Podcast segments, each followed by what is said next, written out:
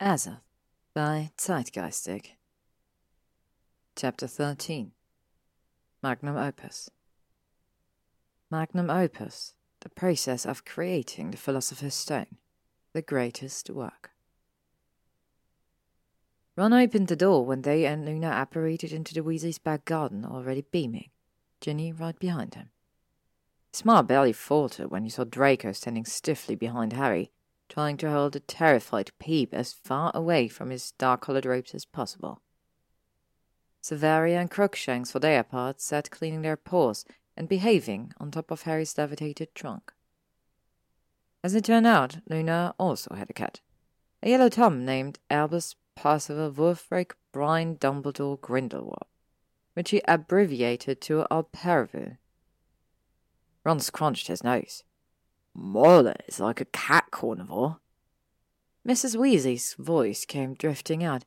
Is that Harry, Ron? Let the boy in. He needs to eat. Better come in, then, Ron said. He opened the door wider so they could float their trunks in.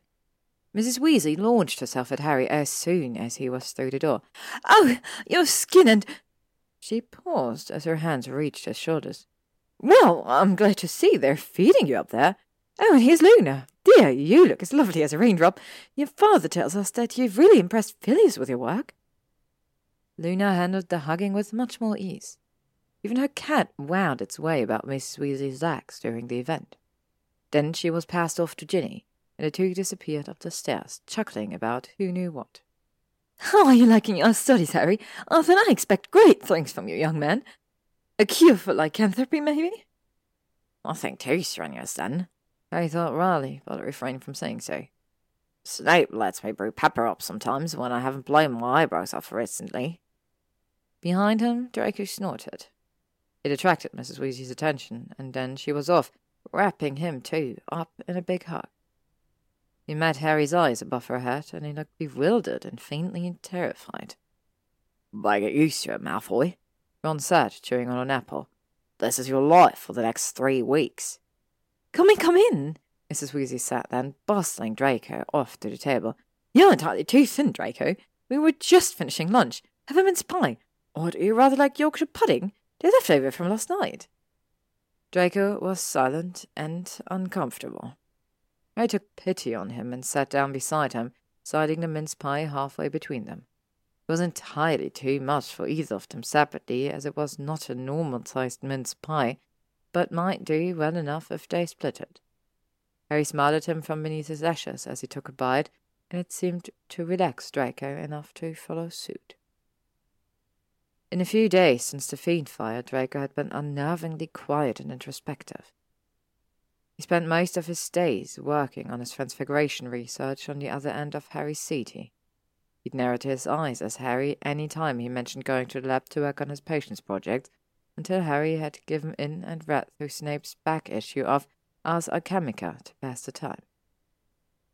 Slytherins might not be cowards, but it appeared that they didn't bounce back from abject terror quite as quickly as Gryffindors. Ron sat down across from them and began on round two. Is that Hermione's trunk you brought in? When is she coming? Today, said Harry. I and Millicent are fleeing in sometime after three. Oh, poor dear, said Mrs. Weasley, wiping her hands on a dish towel. Did you say about, you know? Nope, nothing. On this, Harry was annoyed. He desperately wanted to avoid another debacle like last year's Christmas, and was so bloody hard to do that when he didn't know what Hermione's mood was going to be. She was too efficient in her words sometimes. Bugger, said Ron. Mrs. Weasley gave him a stern look. Well, hopefully she gets it before Lavender so we can at least get that sorted. He grimaced. I suppose I'll ask Lav not to come if it turns out for worse. What a sweet girl, Lavender, Mrs. Weasley said mostly to herself. She returned to her cooking. It was Christmas Eve, and she was in a fine mood.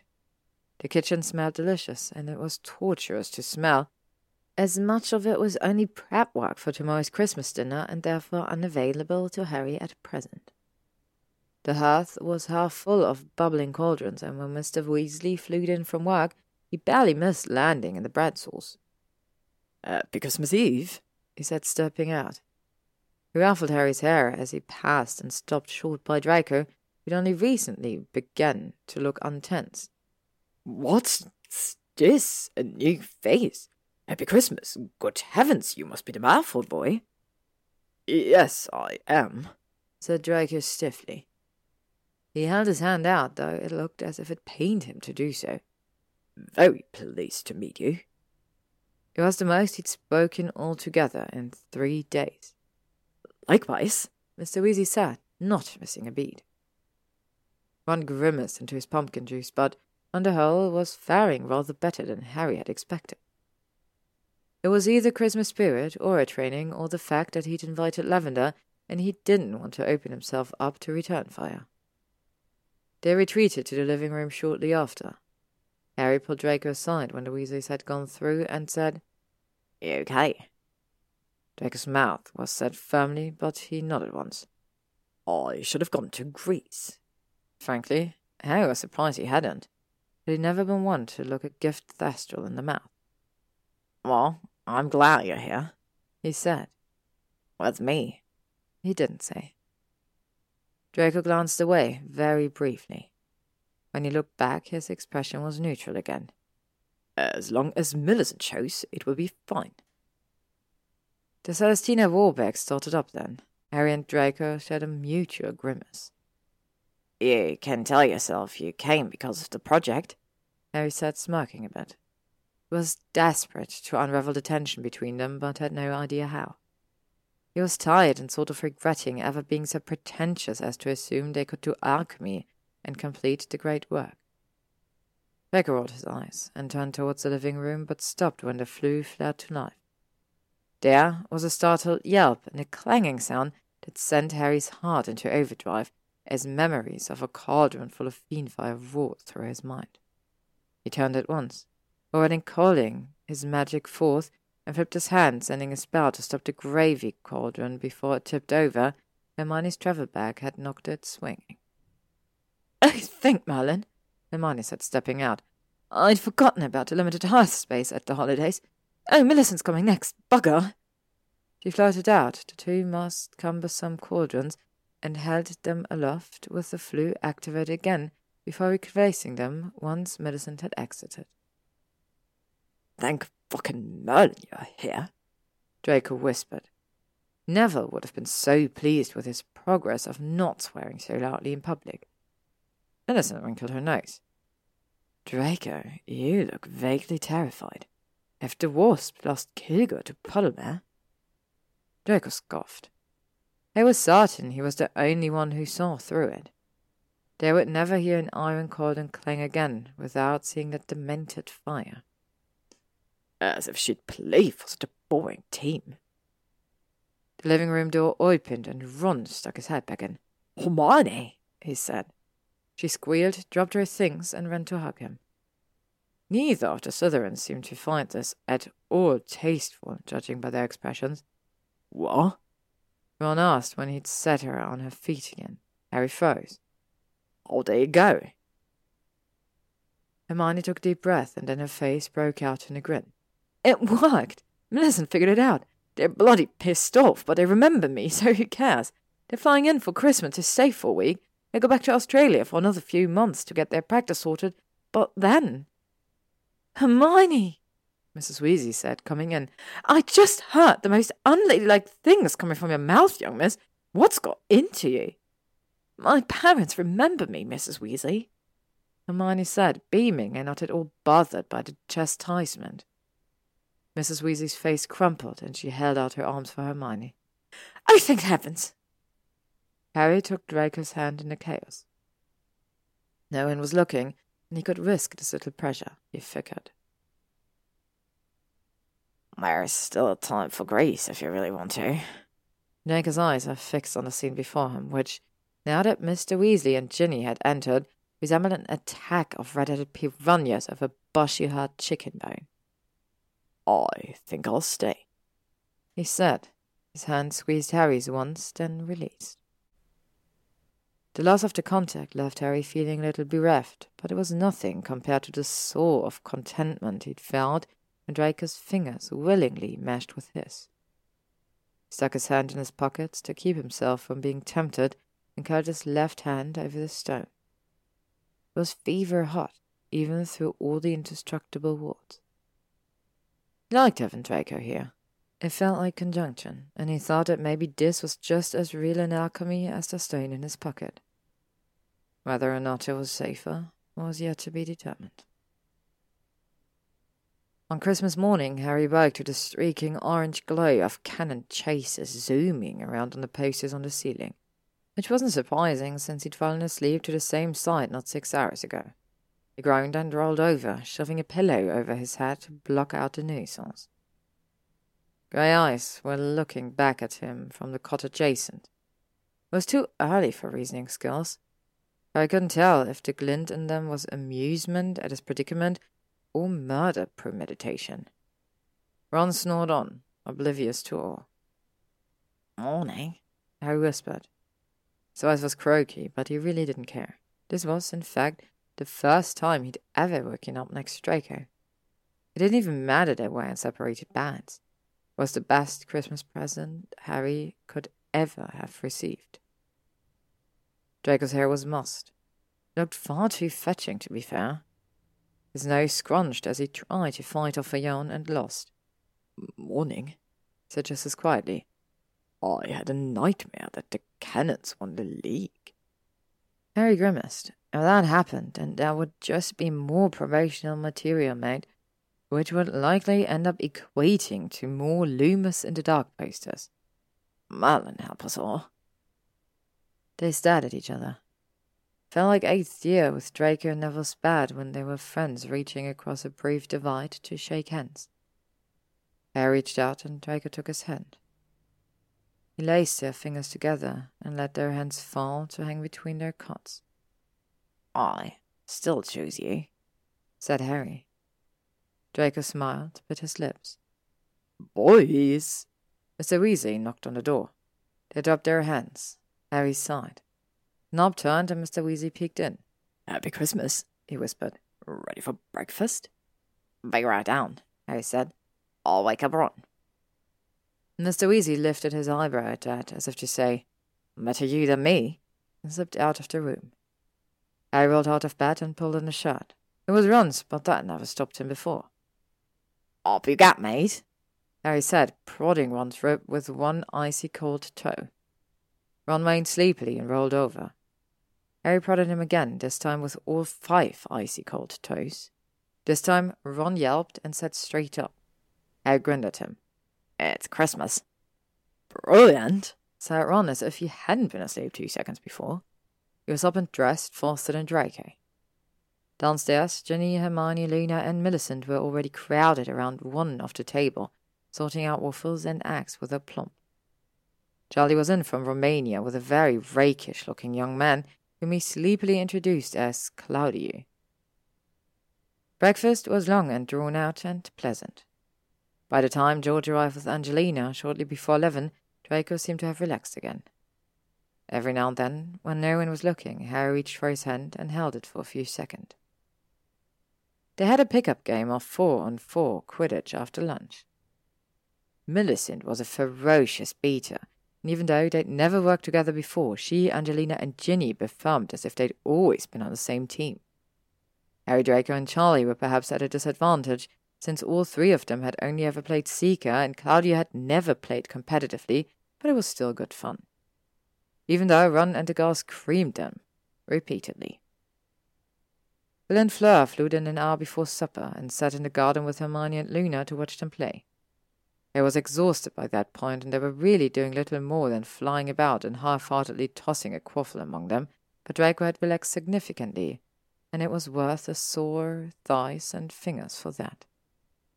Inside, Mrs. Weasley served them almonds pie and mulled wine.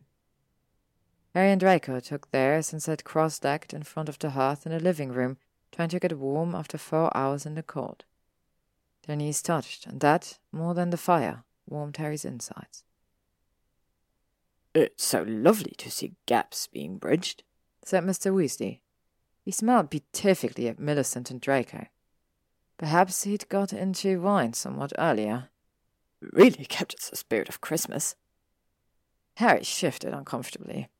So far, they'd been almost able to avoid this conversation by mutual agreement, especially given that Mrs. Weasley had issued the invitation to begin with. But with wine came truth and all that. It was, Harry reckoned, bound to come up sooner or later. I admit I'm surprised to see you here, Draco, said Bill, watching him closely. He sipped his mild wine. Draco's face paled. I? Ah, I'm glad, though. Bill interrupted. He smiled. It's good to have you. Draco deflated. Thank you. And just like that, it was over. Harry let out a relieved breath. Around them, conversation picked up and carried like a warm hum over the living room. Harry sipped his wine, warmed his fingers by the fire, and felt the tension draining from his shoulders. He loved the Weasley. He even loved Ron. How could he have ever thought he didn't? It seems that it was only minutes before the Floo activated again and Lavender stepped out, followed by her mum, who was carrying a huge plate of pies and pasties. The quiet murmur of sleepy, happy voices changed to something much louder and more exuberant when she ran to hug Ron and began chattering happily about all the things she'd been doing during her time off from Orrery. Then Percy arrived, and then came Andromeda with Teddy. Hermione apparated out briefly and returned by Floo with recently restored Mr. and Mrs. Granger, fresh off their flight from Australia. They were uncomfortable for only a few minutes before Mr. Weasley rounded them up and engaged them onto the mechanisms of the new television he'd acquired and made to work on the magic. The burrow was full to bursting, but Mrs. Weasley seemed in her element, handing out mild wines and ciders and eggnogs like they were going out of style. Settled down to supper shortly thereafter. It was good and warm and happy, and Harry felt like he'd been floating along all day. There was a nice reprieve from everyday stress of an apprentice in near death experiences. After supper, Mrs. Weasley pushed another glass of mulled cider in their hands and shooed Harry, Draco, and the others back to the living room for presents. Mrs. Weasley got a very coy look on her face when she unwrapped Harry's flying yarn. Mr. Weasley was ecstatic with his game. He set off right away trying to figure out how to set it up on the telly, and Harry let him have at it for a while. If he hadn't figured it out in twenty minutes, he'd go and help. Got Teddy a new color changing teddy bear, and it was already syncing up with Teddy's own hair colors. Hermione loved her gifts from him and Ron, and was very pleased with the autographed and Lumos in the Dark poster of the Cannon's new season team lineup. Harry managed to smile for him. He'd willingly contributed to his own inability to sleep. Friendship was so difficult sometimes. The gift Harry was really waiting to be opened, however, sat in front of Draco's crossed legs, untouched. Harry nudged him with his shoulder. Open it, he said quietly. The others were all chatting happily with one another, and he'd take any careful moment he could find. Draco glanced at him sideways, frowning. What is it? He rolled his eyes. Open it, stupid. Draco frowned some more. Finally, he sighed and reached into his pocket, pulling out a small package which he set in front of Harry on the floor. You first. Same time, Harry offered. Same time. Draco agreed, albeit reluctantly. Harry took the little green paper wrapped package from him and was surprised by the weight of it. Shrunken then. Only when Draco picked up the parchment envelope with his name on it did Harry begin to peel back the paper. Inside was a little wooden box. He flipped the lid on it and peered inside. There was a tiny cauldron, no bigger than the palm of his hand. It was super adorable as far as cauldrons went. He pulled it out, carefully admiring the fine details and the sturdy button. It must have weighed at least twenty pounds, though. It's shrunken, Draco said. Harry glanced at him to find that his blond eyebrows were lifted in a manner which suggested Harry to be an idiot. He tapped it with his wand, and the cauldron grew until it was a standard number two, made completely of pinkish grey gneiss they'd become so intimate with. He beamed. It was brilliant. I transfigured it, Draco said. He replaced the one we melted. Then he shrugged, as if he was suddenly uncomfortable, but was determined to show that he didn't care. I don't know if any dead beetles have crawled over it, but I suppose it wouldn't be a bad idea to take it out there and let one of them try. It may be useful yet. That, Harry thought, was a brilliant idea, too. I love it, he said. Now I can brew sal ammoniac potions, too, since I've got a handmade stone cauldron. Draco grinned crookedly. He sipped his fingers beneath the seal of the envelope Harry had given him and reached in. There was a sheet of black parchment with animated firework. He flipped it open.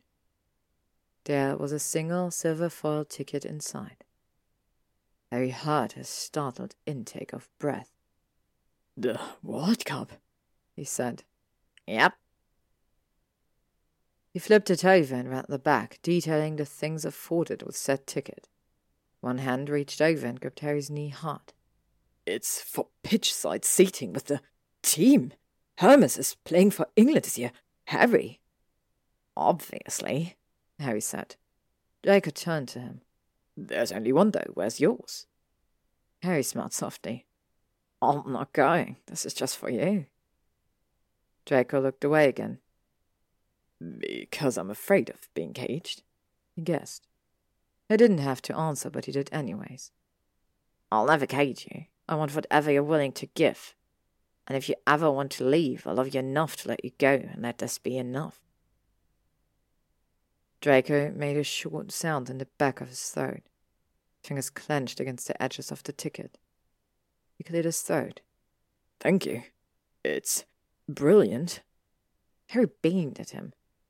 Draco had a smile behind his glass, and he sipped on his mild wine again. I've never had this drink before, he said. That thought it was common. That sounded about right for Lucius Malfoy, Harry reckoned. And now that you've had it, what do you think?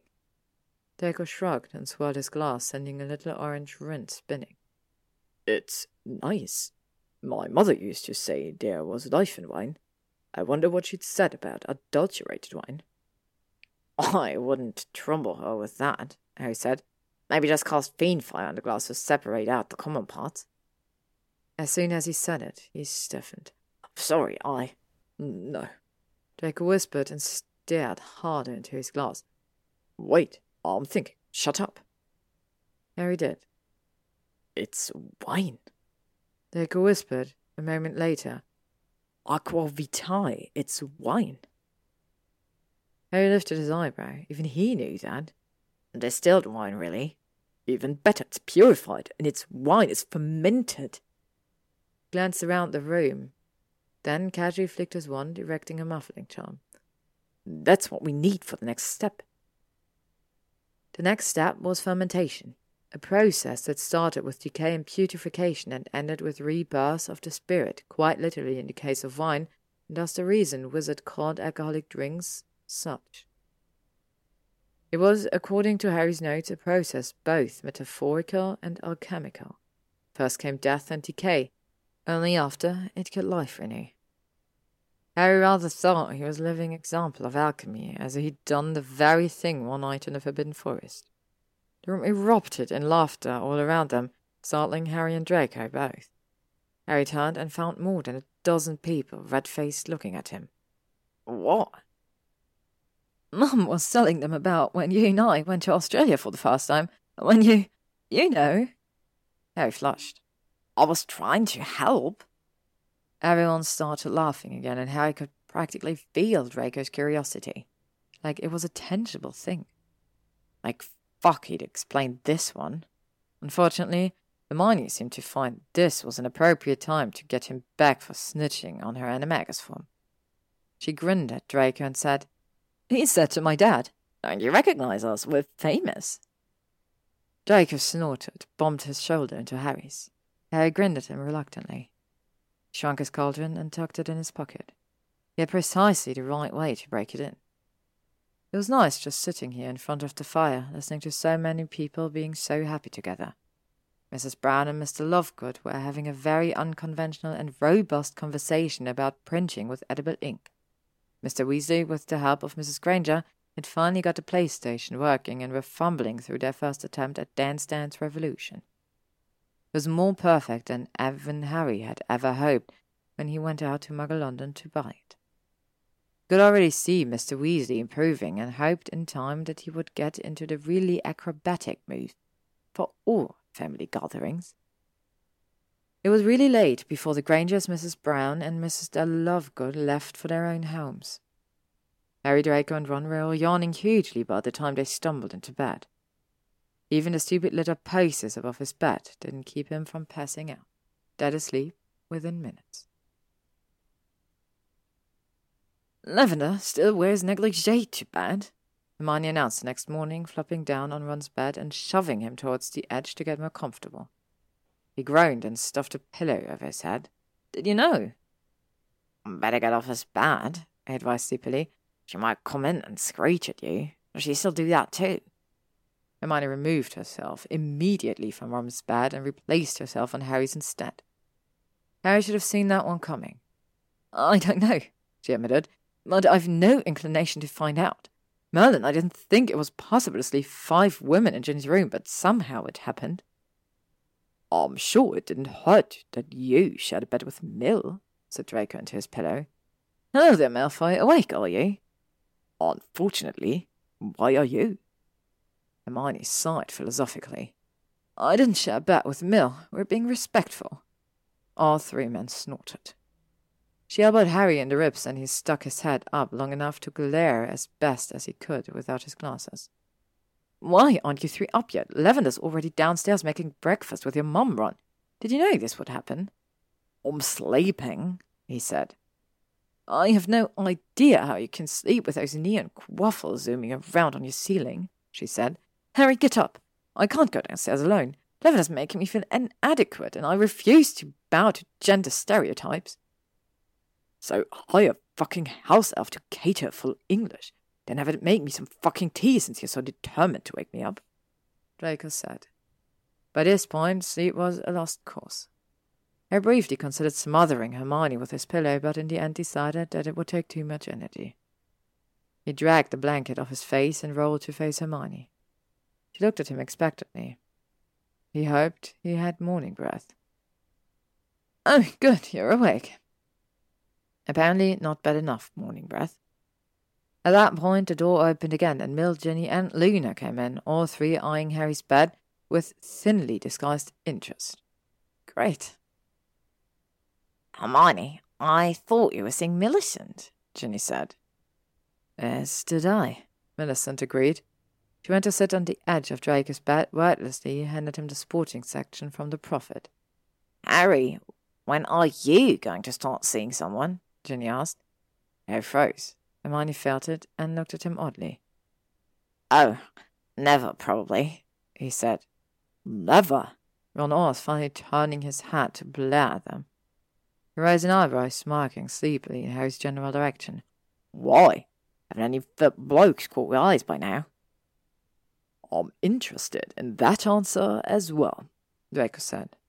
His hair was mussed again, it reminded Harry of that one night when he'd sprawled on Neville's bed and made Harry choose him.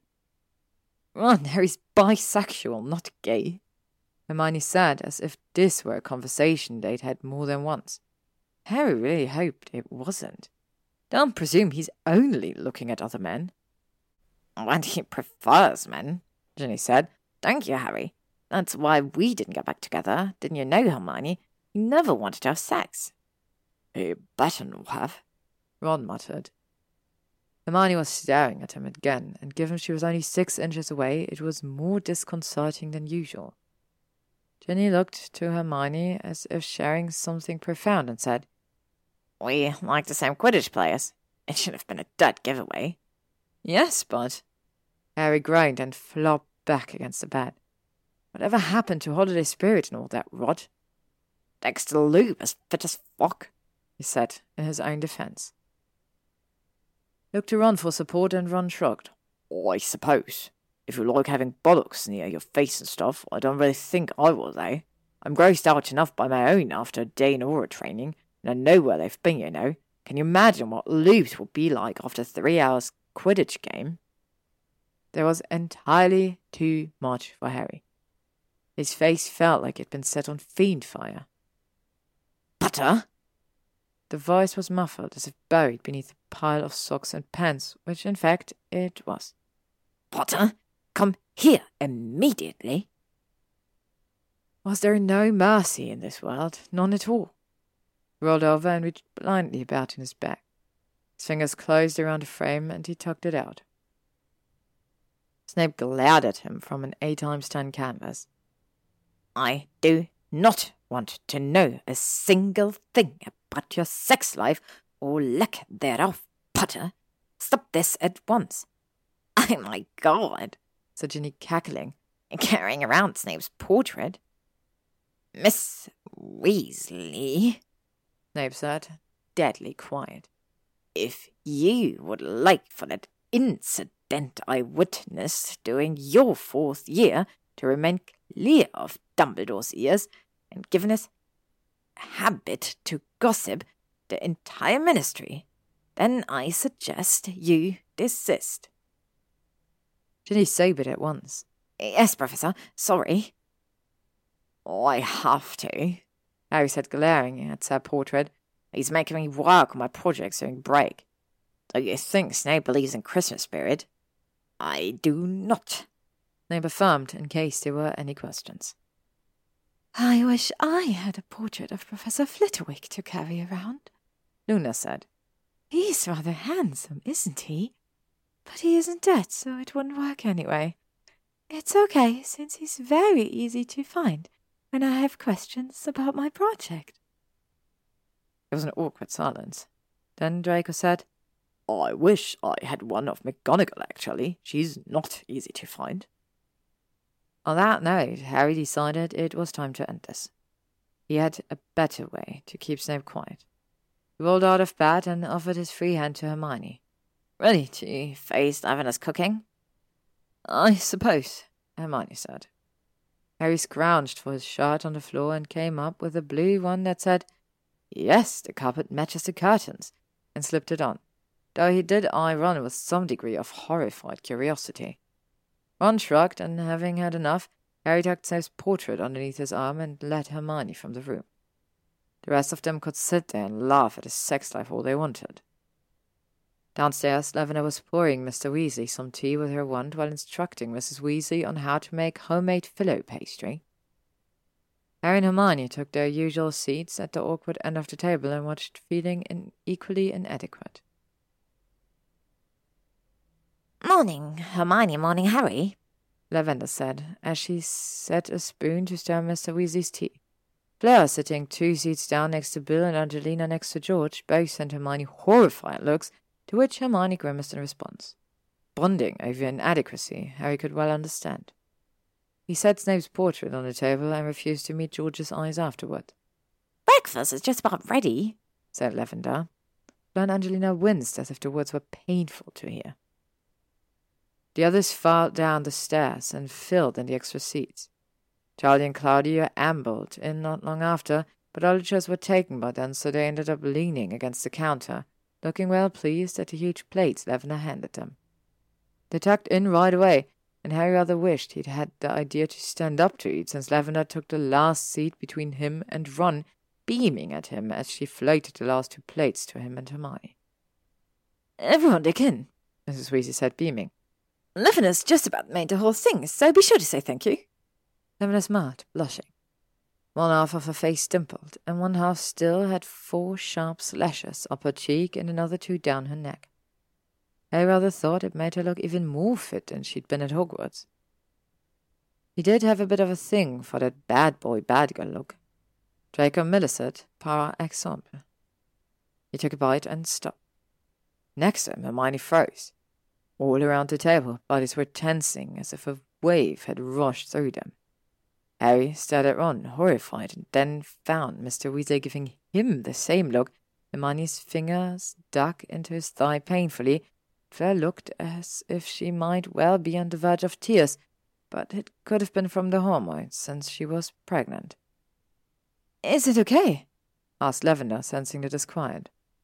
At this point, Harry, and he was sure nearly everyone else, was feeling a very acute and terrifying sensation.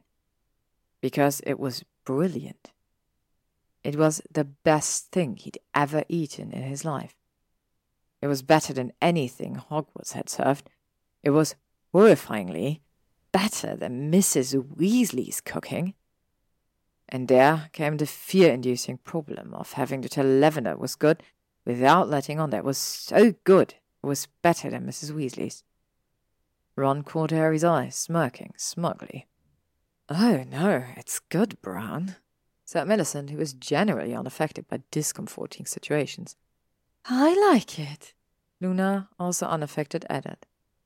It really is very nice, came chorus of replies, and breakfast resumed.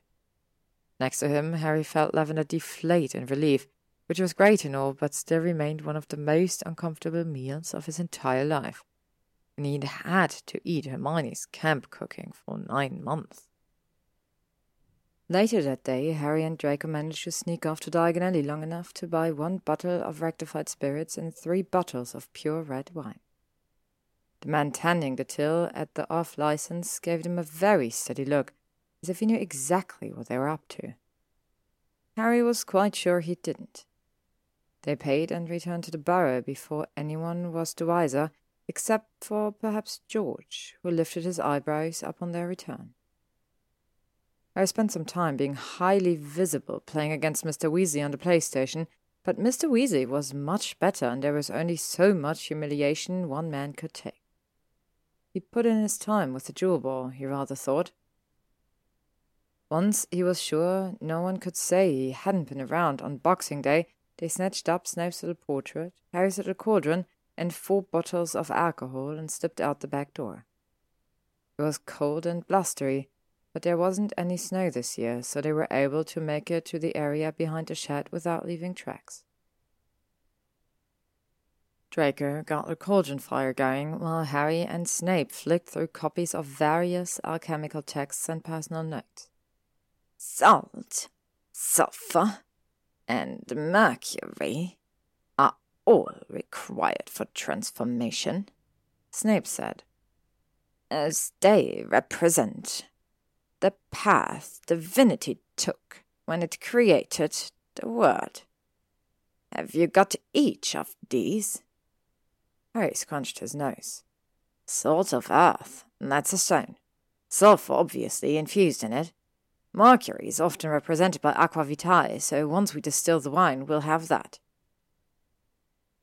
Draco settled a flame and came over to join them. But the salt and the sulphur are from previous steps. With each operation, the meaning changes a little. We have to match it to the effects we're trying to achieve. We want to transmute gold, therefore, we need to represent salt, sulphur, and mercury in ways that will encourage that. Harry chewed his lip. Snape was stuck to the back of the shed with a sicking spell, but had already turned to rummage around in his bookshelf for another reference. Salt is the body, said Harry. The stone's changed with each operation. I think it's new and relevant to this step. We wanted to be able to transmute gold after the fermentation operation. We've already done that metaphorically with the stone itself. It's gone from common gneiss to pure quartz, not only that, but pure red quartz. It's precious now. And sulphur? asked ah, Snape. Sulphur is the spirit, said Draco. The spirit we're aiming for with this operation is gold. Thus, he reached into his pocket and tossed a galleon to Harry. Gold. Brilliant, said Harry. He set it on their tiny work table next to the stone. And we have the wine for Mercury, but we still need to give the god of reason to change. He shook his head. I don't know how to represent that. What's a catalyst? The opposite of change, said Snape. A stasis spell, perhaps. A stasis spell combined with a forced change, Harry said. Maybe it needs to be transfigured. He'd thought transfiguration came at the end, though. Into what? said Draco, eyebrows raised. Something common, something worthless, said Harry. Trailed off thinking, but was coming up with nothing. What was worthless? Voldemort, the Chudley Cannons, life without Draco. None of which could be distilled in a bloody potion. Money? said Draco suddenly. What? Harry said. That's like the opposite of true. Draco shook his head. No, you're overlooking the most important thing. Money is only as valuable as people let it be. Spiritually, it's worthless. I was wrong about the galleon being the spirit. It's the catalyst. The spirit of the transformation is what's valuable. And that's life. Life with meaning. Oh, I can hardly represent life with meaning any more easily than I can something worthless, Harry said, scowling. It's love, you two idiots, said Snape. They jerked their heads at his frame, but he was studiously staring at the book laid out in his desk and refused to meet their gaze. When he finally did look up, his expression was carefully neutral. Like any potion, the alchemical process is personalized for each individualized wizard. The reason it hasn't been made widely available like a standardized Pepperup is because there is no standard process. Its magic is in the transformation, not the product. Oh, said Harry softly. He furrowed his brow, feeling wrong footed. So long, he said, How do I represent love? Snape's mouth flattened. What does it mean to you to love personally, Potter? He bit his lip. Unwillingly, his eyes met Draco's and found Draco looking back at him. He swallowed again. There was nothing for it. It means Draco. Draco made a tiny, vulnerable sound. Then you must put something of Draco's essence in the potion. Snape did not sound overly surprised. Like polyjuice? Harry sat still staring at Draco. He'd been unable to look away, in fact. Oh, I need your hair. Recklessly, Draco reached up and plucked out a single hair. He handed it to Harry. Finally, Harry broke eye contact to turn and arrange everything in the cauldron. It was hot enough now that he could add the wine, and did so. All three bottles of it went in, followed by the one of rectified spirits, then the stone, and then the galleon, representing worthlessness, followed. Finally, he added one cup of dried sacred herbs, including a mistletoe from the kitchen door, to encourage the putrefaction process. They watched silently as the wine heated up and began to decay the coin, fermenting it and the herbs like it had once been fermented itself. Even with the frigid, cold December air, the heat of the cauldron and Harry's embarrassment kept him from shivering. Must have been half an hour before the herbs were completely decayed and blended in with the melted galleon. It smelled like rot and petrichor and reminded Harry of being in the Forbidden Forest with Draco and seeing him alive. And through the whole time, not one of them said a word. The potion turned dark and sludgy, with a bubbling milky white center that moved and undulated as if it were alive. It was like looking down a tunnel of white light while dying. I stared at it, blinking hard. Dumbledore, he thought, and train stations, and having any reason to live now that Voldemort was dead. Harry moved to add the final ingredient. The single hair that represented Harry's love, what made life worth living, what turned into gold. Draco grabbed his wrist before he could drop it in. Wait! His breath hitched. Was he not going to let Harry use his hair after all? What? Draco bit his lip with his right canine tooth. It needs one of your hairs, too. Why? Draco looked away. Because if it's going to work for me, too, it has to represent my love as well. Oh, said Harry. They looked at each other, and it was another full thirty seconds before Harry realized what Draco meant. His heart jumped into his throat and pounded furiously. What? Draco didn't reply, just reached up with his free hand and plucked one of Harry's hairs. He held it out over the cauldron next to the one of his own that Harry held. Ready? he asked. Harry nodded mutely, as one that let the hairs drop into the potion. He sank to the bottom and disappeared beneath the thick wine and detritus. You need to cover the cauldron now, said Snape. The first six operations are pairs, as you've no doubt seen. Separation and recombination each time.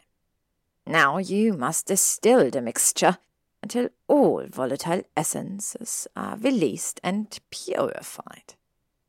Harry nodded. So, boil and condense again and again. Capture the vapors, Draco suggested. When they precipitate, they may be necessary to the elixir. Harry nodded again. He rummaged in his kit for his alembic and then attached it to the top of his cauldron. Once secure, he raised the flame again. They settled down on the dead grass, leaning against the shed wall beneath Snape's stuck frame. Somehow their shoulders came to touch, and neither of them moved away. It was warm and quiet in their little area, and there was something profound in watching his hair melt into Draco's. In twenty minutes, the first round of distillation had completed. Harry separated out the impurities, then emptied the alembic back into the cauldron to start the process again. He sat back down next to Draco. The backs of their hands were touching. Harry closed his eyes and focused on the feeling. Half an hour later, the second round of distillation was too completed. This time the solution was even more concentrated than before. Again, he separated out the sludgy impurities and emptied the purified, condensed vapors back into the cauldron. He could see through the liquid now. The stone sat at the bottom, blood red and vibrant, even in the murky solution. It's making the Mother Stone, Snape said hoarsely. When Harry transferred the impurities for a third time. Oh, I know, Harry said, almost numbly. It was really working, and he had no idea how he'd come to deserve this when he'd become good enough to do it all. When he approached Draco with the idea of working on alchemy together, he'd never really thought they'd succeeded. He never thought they'd even get to the first operation. It was, he could admit, just a desperate measure used to spend time with him. But it was something different now. There was an alchemy in them too, somewhere. Harry settled in for another round of distillation. It was close. So close. It might be the final round, he reckoned. This time, when he sat down next to Draco, Draco's hands slid into his and their fingers interlaced. Harry's breath hitched. He said nothing, and they watched the steam rising through the still and condensing at the top. Their scents were mingled together somewhere in that steam, and Harry didn't know how to handle that. He was currently blocking out everything that had been said today, on account that he didn't think he would be able to get through this process if he didn't. The fourth time was indeed the last one. The liquid condensed at the top of the alembic was purer, even than distilled water, and a thousand times more precious. Harry separated the shimmering gold wine sludge of impurities from the crystal clear pure solution and the blood red stone still sitting at the bottom of the cauldron. Now what? he said. His voice caught somewhere in his throat. Draco stood up and came to look at the work table.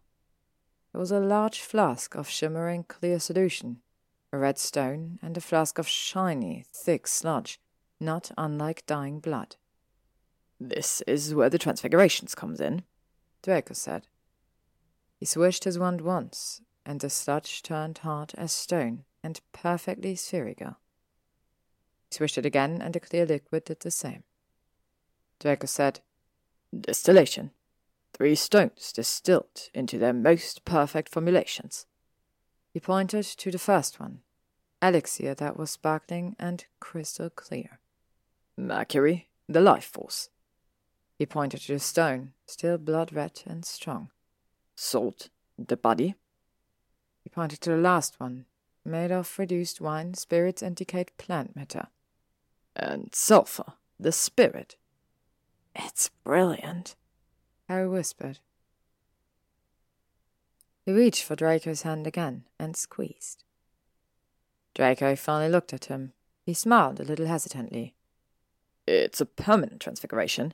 I'm good at those. Most people's won't last more than a few weeks, but I'm not most people. Harry nodded. He didn't need to be told that. You're brilliant, he added in case there was any doubt. Draco flushed, and they were quiet again, staring down at the three perfect stones. There were seven operations in alchemy, and they'd completed six of them. Snape cleared his throat. You can't turn this project into the Board of Governors. They'll wring you dry. I looked down at his cauldron and then at Draco, who was watching him silently from the ground. I know that too. But what would they turn in for their inter-subject project instead? There's no shame in failure, Draco said. We'll write about the experience, but we'll show that we failed at the first step instead. Right, said Harry. He took a deep breath. There's only one step left coagulation. Draco nodded. He looked up at the sky. It was getting dark, but perhaps. I know what to do. Tell me, said Harry. They're already separated. We recombine them one final time. I've transfigured their molecular formulations. They won't melt now, but they will be receptive to change when heated. When they reach appropriate temperature, you'll need to charm the sulfur one into the salt and then the mercury around them both. I'll transfigure them into a single solid structure with each layer separate but combined. That is highly dangerous, Snape said. The third one will still be highly reactive. It is, in fact, everything reactive from the original mixture, condensed into one thing. Alchemy has proved to be a very dangerous undertaking, Harry said, shrugging. Draco pursed his lip. We'll take precautions. Snape rolled his eyes. Gryffindors and Slytherins? Merlin help us all. Harry slipped on his dragonhide gloves and placed all three stones back in his gneiss cauldron. Draco raised a number of fierce wards. Once they were both satisfied that things were as safe as they could possibly be, Harry lit the fire again. At first, nothing happened. It wasn't until the flame turned blue hot that the explosion occurred. It rushed outwards and slammed into the walls like a bright wall of fire and reaction. The walls were acutely outlined by fire pressing at them on all sides, pushing steadily outwards with no sign of retracting. They both stepped backwards, pressing their backs against the shed. Snape was yelling something that Harry couldn't understand over the sudden certainty that these walls were not going to hold. He took Draco's hand and Snape's portrait and started running towards the field, but they only made it a few steps before you heard the deafening roar of the wards breaking and felt the heat of the explosion rushing over his skin. Harry was thrown to the ground hard. He skidded several feet and heard his shoulder crunch somewhere along the way. Vision darkened and he felt dizzy. But Draco landed on top of him, gasping for breath, and he forced himself not to black out. It was just a dislocated shoulder, nothing to worry about. He struggled to his feet, trying to drag Draco with him, but then the second explosion went off, and with it came a rush of sickly, wet vapors. He breathed in and immediately knew the error of it. They'd never counteracted the diseased part of the stone to make it panacea and they were breathing instant death. Draco's face was turning purple, and he was gasping in the most horrifying way, as if his lungs were closed off and his throat was full of water.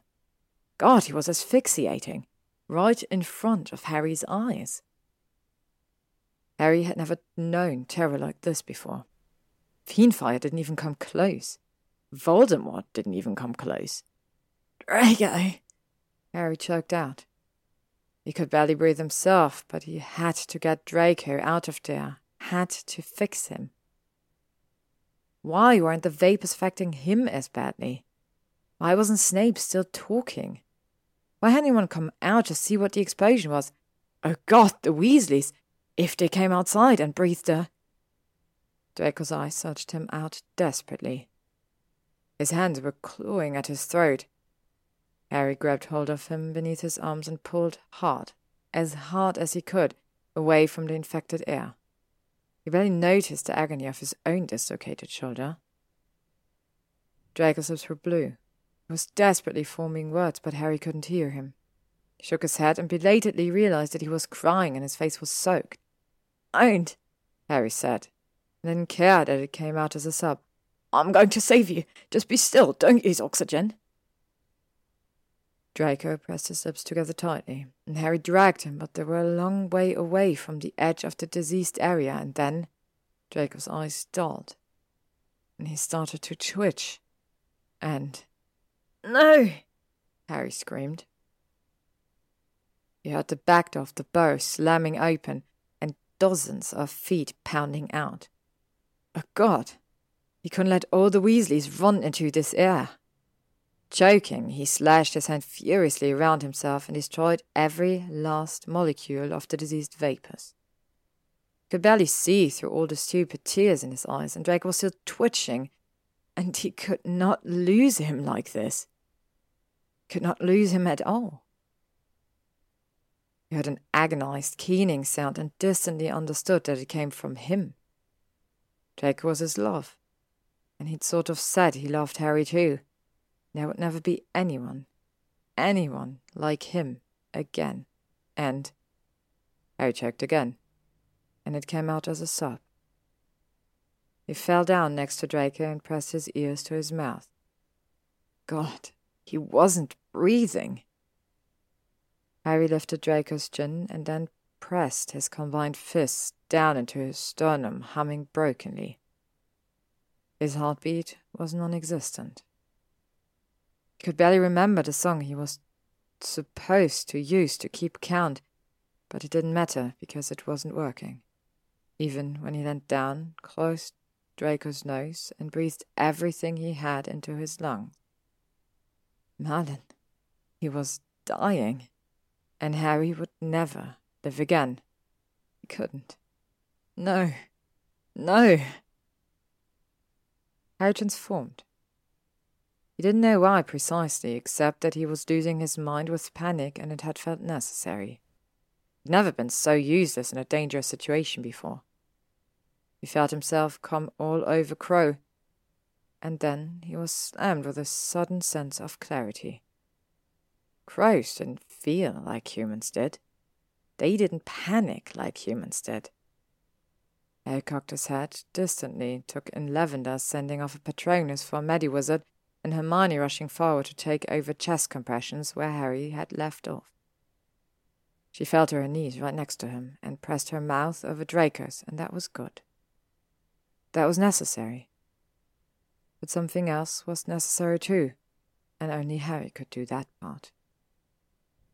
He looked around. When he saw Draco, he nearly lost his breath again, but he was a crow now, and they didn't do that sort of thing. Draco stood several feet away, looking on at the scene with groggy confusion. He was blue and clear, like the beetles and runespoors and thestrals that had once been so attracted to him. He fluttered over, landed on his shoulder, and dug his talons in hard. Draco finally seemed to take notice of him. Harry, he said drowsily. He looked drunk, disoriented. Even in spirit form, his lips were blue, and Harry hated it. So he flapped his wings and pulled with his claws, still digging into Draco's barely there flesh. Draco resisted at first, but Harry was a collector the dead, and he'd be damned if Draco sodding Malfoy escaped him. He caught furiously, and Draco scrunched his nose, but did stumble along a few steps when Harry tried to take off again with him still attached. Touch! Harry wanted to scream at him. God, touch your body again before you die. He looked into Draco's eyes and tried to will the command into his head like some sort of desperate backwards version of Legilimency. Draco blinked quickly and seemed to become slightly more coherent. Harry, he said again. He reached up and stroked his fingers down Harry's feathered back. Harry pulled him closer to his body, Hermione was crying all over Draco's face as she breathed into his mouth, and she hadn't even cried over her parents. Not until she'd nearly got them back again, anyway. Come, Harry thought at him. Draco looked down at his body. I'm dying. Not yet, Harry thought. Go back, go back, go back. He pecked him sharply, and finally, finally, Draco seemed to understand. He took a few more steps forward and kneeled down next to himself, watching Hermione perform CPR with a macabre sort of curiosity. He still hadn't touched, though, and Harry had just about had enough of this. He took off from Draco's shoulder and flew several dozen meters up in the air.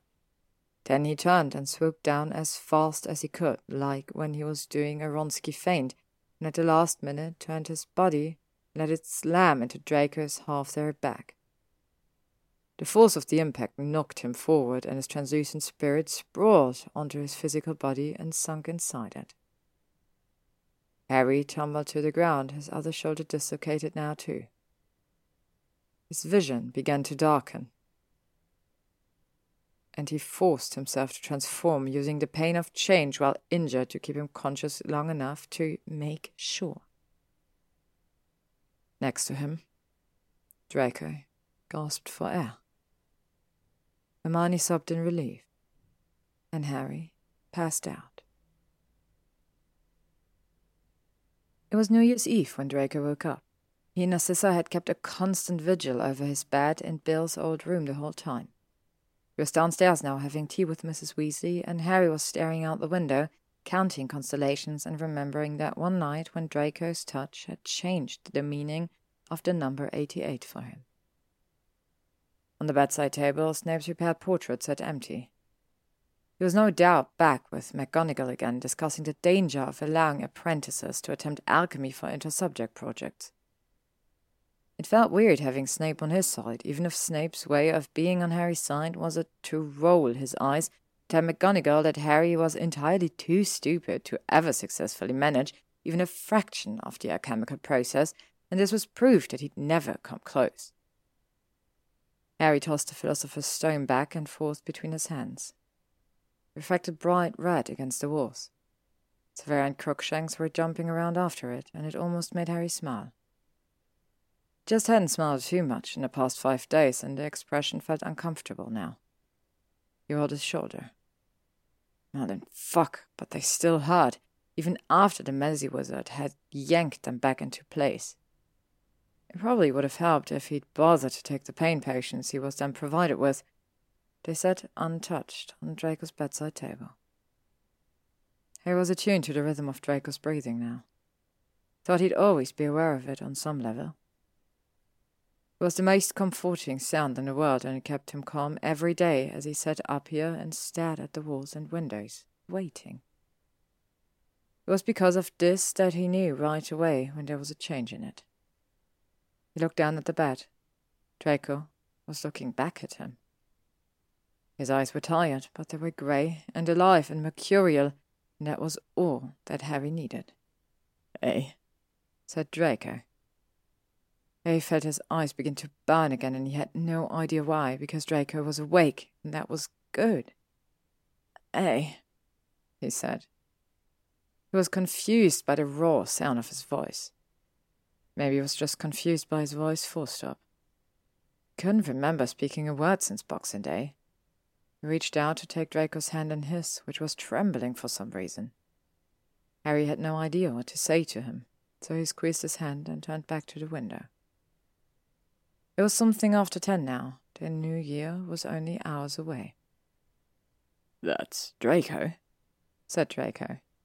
His voice was scratchy, as if he'd been strangled. Harry winced. You can see its tail just there, between Ursa Major and Minor. It's a circumpolar constellation. Never goes away, but it's never very noticeable. It's subtle. Unnoticeable, Harry said, swallowing. Your absence would have been more so.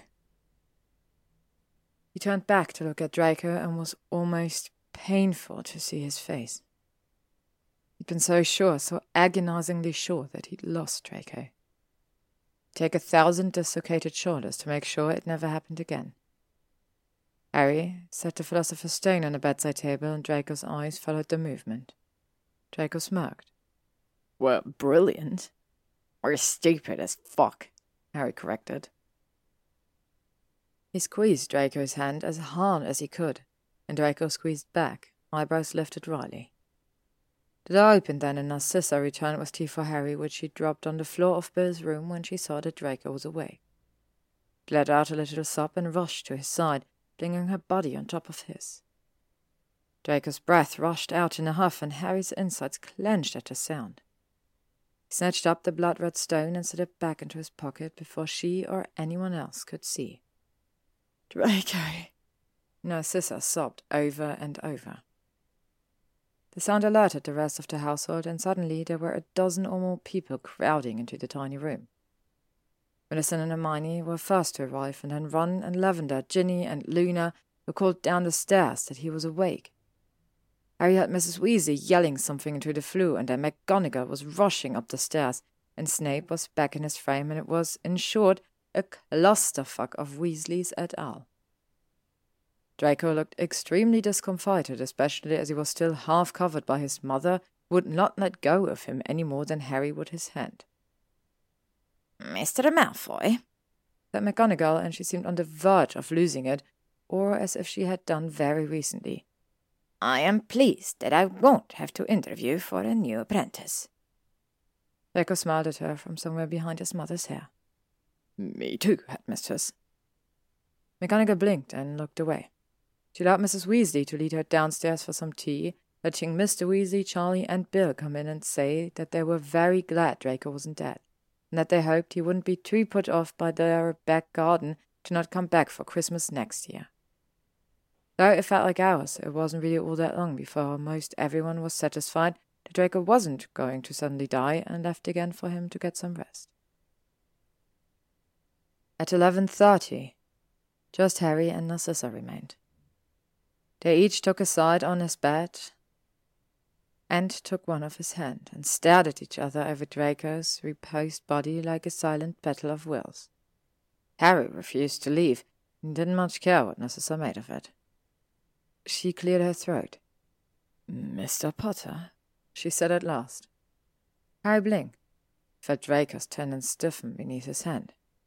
Your experiment nearly killed my son. Harry winced. I know. She stared at him for several more minutes, each one more agonizing than the last. Draco said nothing. Finally, she sighed and said, But you saved him, at great personal risk. As I understand it, Severus told me that you remained inside the same lethal fumes, with no regard for your own person, trying to get Draco to safety. Correct said Harry, deciding it was best to keep his answers as short and objective as possible. Felt Draco's eyes on his face and refused to blush. Didn't know how much Draco remembered, but in front of his mother was not the time to discuss it. That does not surprise me, said Narcissa. I recall another time when you attempted to throw your own life away. Is this a habit of yours? Harry smiled down at his lap entirely self deprecatingly. It appears so. She was silent for several more moments, but her voice was harsh when she finally spoke again. Do you intend, therefore, to continue treating something my son holds dear with so little regard? Harry's head snapped up. Sorry, what? She waved her hand frustratedly. Your life, Mr. Potter, my son values it. She glanced pointedly down at her joined hands. Will you continue to try to kill yourself and leave my son unhappy?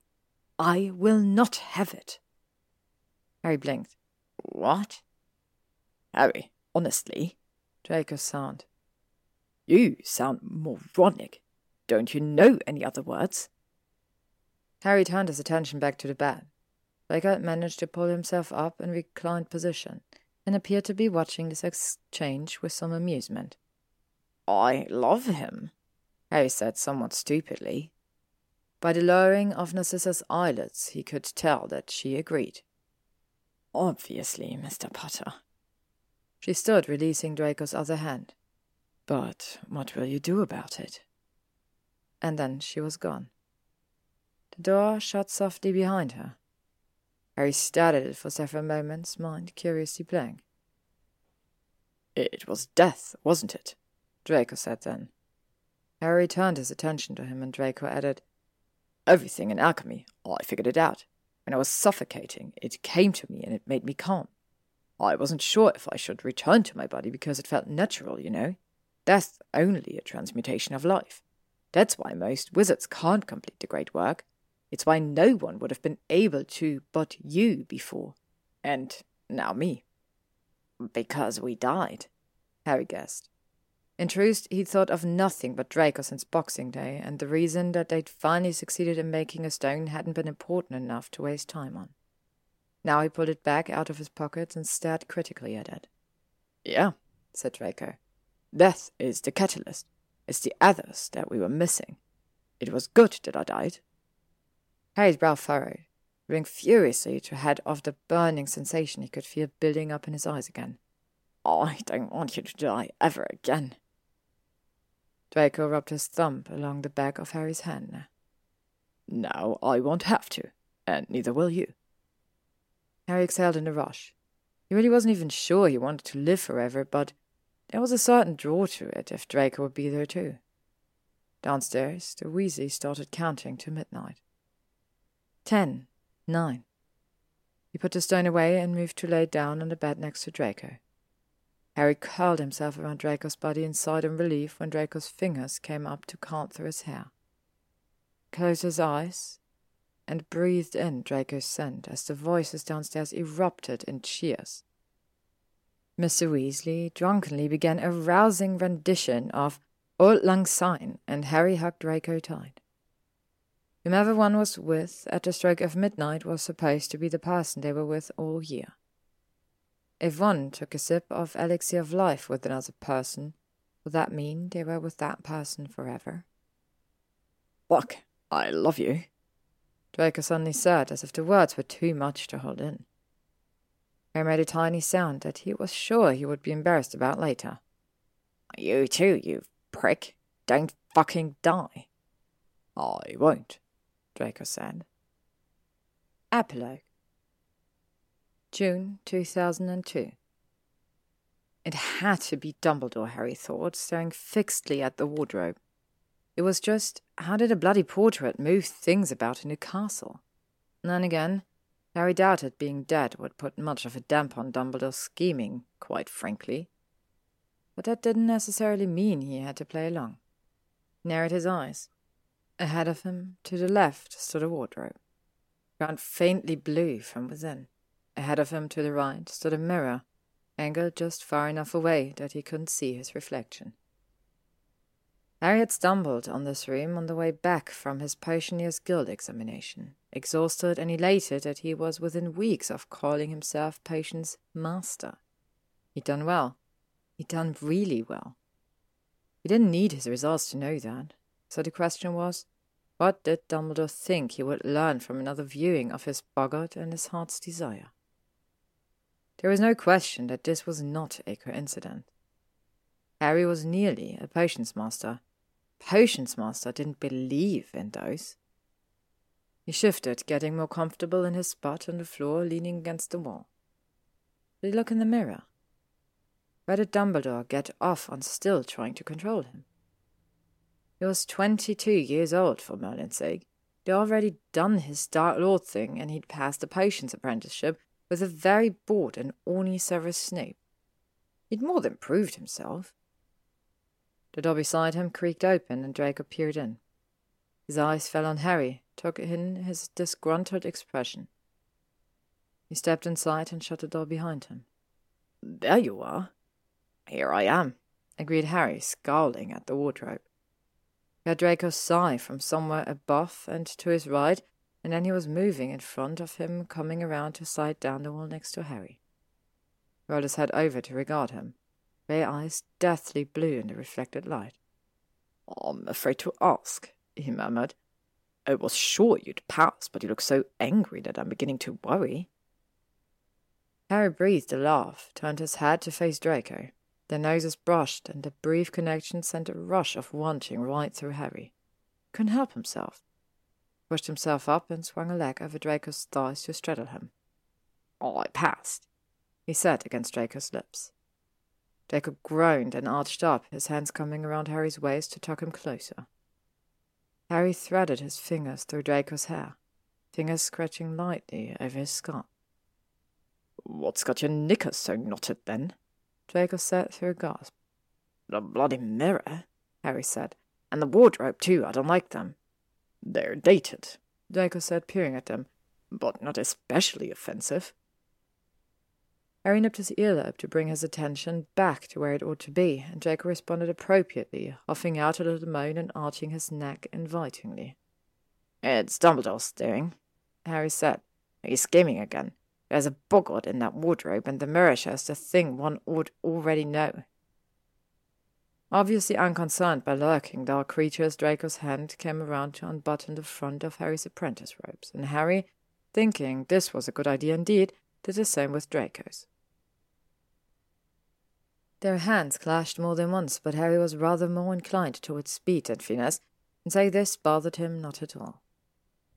Finally, Draco was pushing his robes off his shoulders and down his arms. Tucked his t-shirt over his head and bent down again to lick Draco's feverish skin, delighting in the throaty moan that followed. Yes, said Draco. I was thinking about this all day, but how much I wanted to fuck you after my exams last week. How good it was. Wanted you to fuck me after yours. Harry growled and kissed his way from Draco's neck to his jaw before reaching his mouth to kiss his fiercely there. He undulated his hips in Draco's laps, reminding them both of the way Harry had ridden him after Draco's Transfiguration Mastery exam. He'd not known why Draco was so randy afterwards until now, when he was still riding the high of his own shattering examination. Take those robes off, Apprentice Malfoy, Draco smirked against his lips. Not any more. Results came today while you were in exams. You may call me Master Malfoy. Merlin, that only made Harry harder. He hadn't thought it was possible. Master Malfoy, he murmured. Well, I like the way that sounds. Perhaps tonight I shall, but now, master or not, you'll do what I say, and I say, take off those ropes. Draco snapped his fingers. The rest of their clothes disappeared. Vanish to your rooms, he said. They'll be back when you conjure them. I promise I didn't destroy them this time. The lamp look left Harry's face to be replaced by one of amusement and maybe arousal. You're better that than me now. It's hot. Draco laughed breathily. I've another thing I can do better than you now, too. Watch scrambled off him, and he stood flicking open his water bottle to pour some into his hand.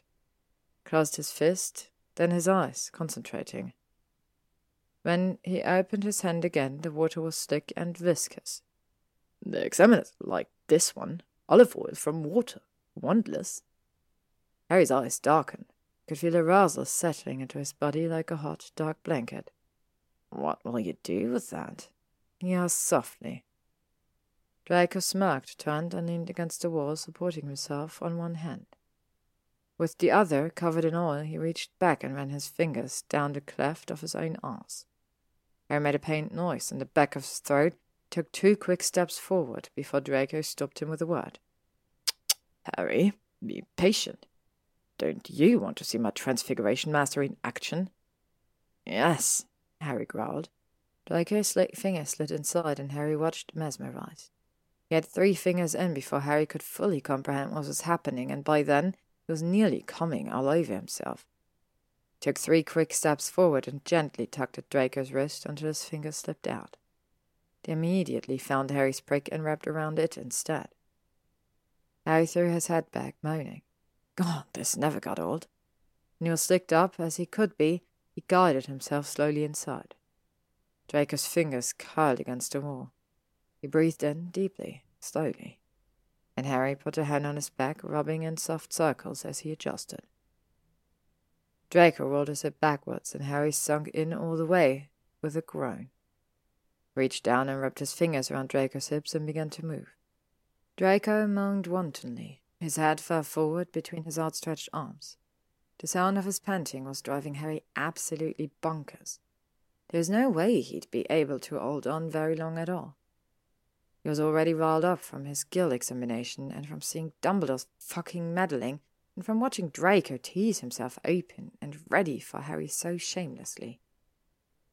Clenched his fingers and Draco reached down with one hand to take hold of his own prick.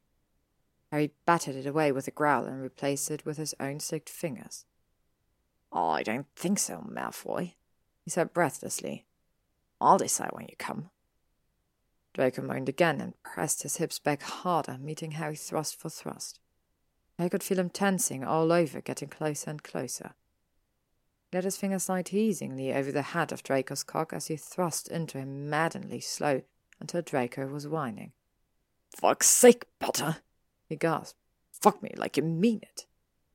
That Harry could do. He sped his hand up around Draco's prick and angled his hips until he knew he was hitting that spot Draco liked. Didn't take long until Draco let out a startled, protracted moan, nudged back into Harry, as if he couldn't ever get enough of Harry's cock. His muscles spasmed around Harry's prick, and Harry lost it, spilling everything he had into Draco's body. They stood there panting, letting the high of orgasm wash over them. When it subsided, Harry's hand slid from Draco's hip bone to wrap around his stomach. Pulled out slowly and leaned his head forward on Draco's shoulder hugging him close. After a few minutes, Draco cleared his throat. What's your problem with the boggart in the wardrobe? he asked. Harry shook his head, but being as he was still pressed against Draco's skin, it made very little difference. Pressed a kiss to Draco's back. Nothing now. Draco laughed. Then what boggart related philosophical thoughts had you so wound up when I came in? There was so much there. So many things that he had no idea how to explain. Could drink the elixir for a thousand years and never have enough time to explain to Draco all the fragmented thoughts running through his head at the side of the mirror and the wardrobe. They'd caused this. But there was one thing he knew now, one thing he'd not known when he and Hermione came up on the same room in eighth year. He'd once dearly wanted to just be himself, but if he looked in the mirror now, there would be two people looking back. Just them, like a regular mirror. Both his greatest fear and his heart's desire were the same as they were then, but changed. Transmuted. He'd created a philosopher's stone, but this, this was his great work. Me without you? I murmured against his sweat soaked skin. That's what it meant. I was never afraid of being myself at all. I was just afraid of me without you. You are my Azoth. The end. Thank you for listening to Azoth by Zeitgeistic. I really hope you enjoyed this book and you will stay on for the next one I will record, which will start very soon, so everyone can be quite excited about that. I really enjoyed reading this book, and thanks again to Zeitgeistic for letting me read this book. It is one of my favorite Drarries ever, and I'm so, so happy I got the chance to do this. As always, if you would like to stay up to date, you can follow me on YouTube, Spotify, or also AO3. Thanks to all of you for listening.